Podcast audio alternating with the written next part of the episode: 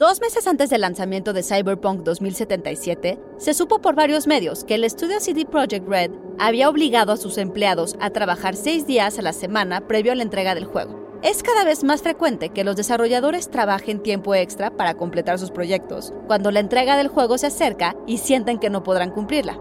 A esto se le conoce como cultura del crunch. Institute.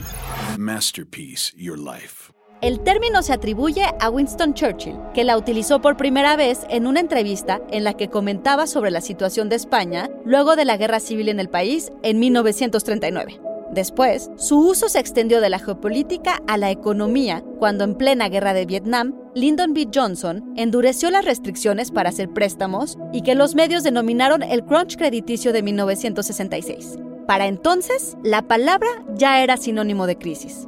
No fue sino hasta los 2000 que se empezó a hablar de crunch generalizado en la industria. En noviembre de 2004, una carta abierta publicada de forma anónima resultó en múltiples demandas en contra de Electronic Arts, y otros estudios que han sido acusados de hacer crunch son Rockstar Games, creadores de Red Dead Redemption, y Epic por Fortnite, cuyo gran éxito habría significado 70 horas de trabajo a la semana. En cuanto a Cyberpunk, CDPR ha dicho que compensará a sus empleados de conformidad con las leyes laborales polacas. Algunos desarrolladores creen que el crunch es un buen ejercicio de vinculación y lo cierto es que más horas de trabajo se traducen en mejores juegos. Pero lo cierto es que es la falta de planeación la que se convierte al final en falta de tiempo.